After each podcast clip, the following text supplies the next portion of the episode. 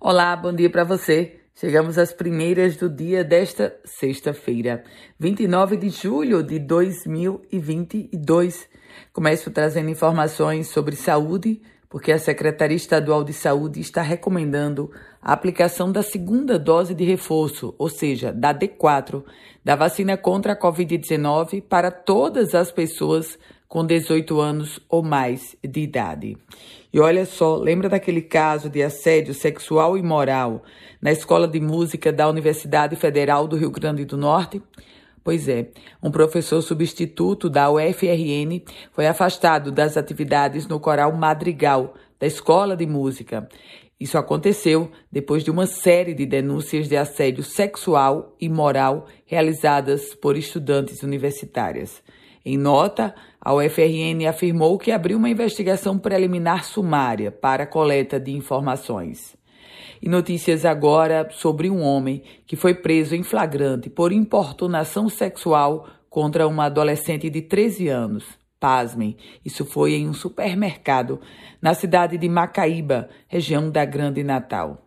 O suspeito, depois da audiência de custódia, ele foi solto. O homem tem 50 anos de idade e chegou a ser preso, mas agora vai responder em liberdade.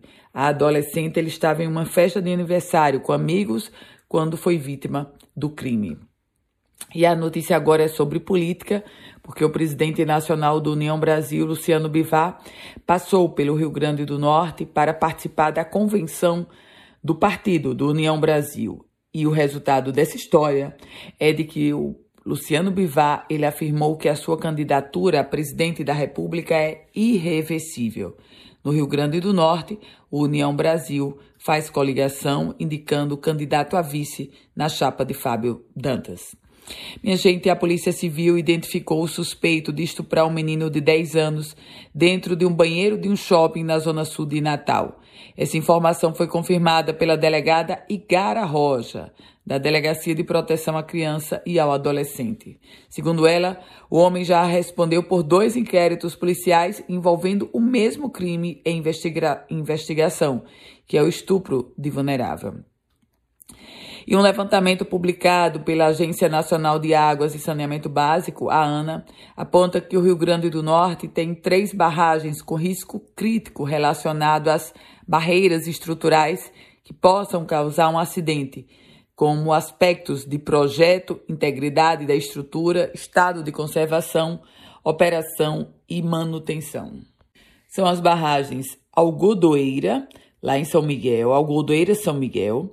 A outra barragem é a Calabouço, no município de Passa-e-Fica, e tem também uma barragem que faz parte de um acordo de cooperação com o, com o estado da Paraíba. São três barragens, a barragem de Lucrécia, no município de Lucrécia. E olha, vamos falar agora sobre vacinação no âmbito das crianças, ou melhor, dos bebês.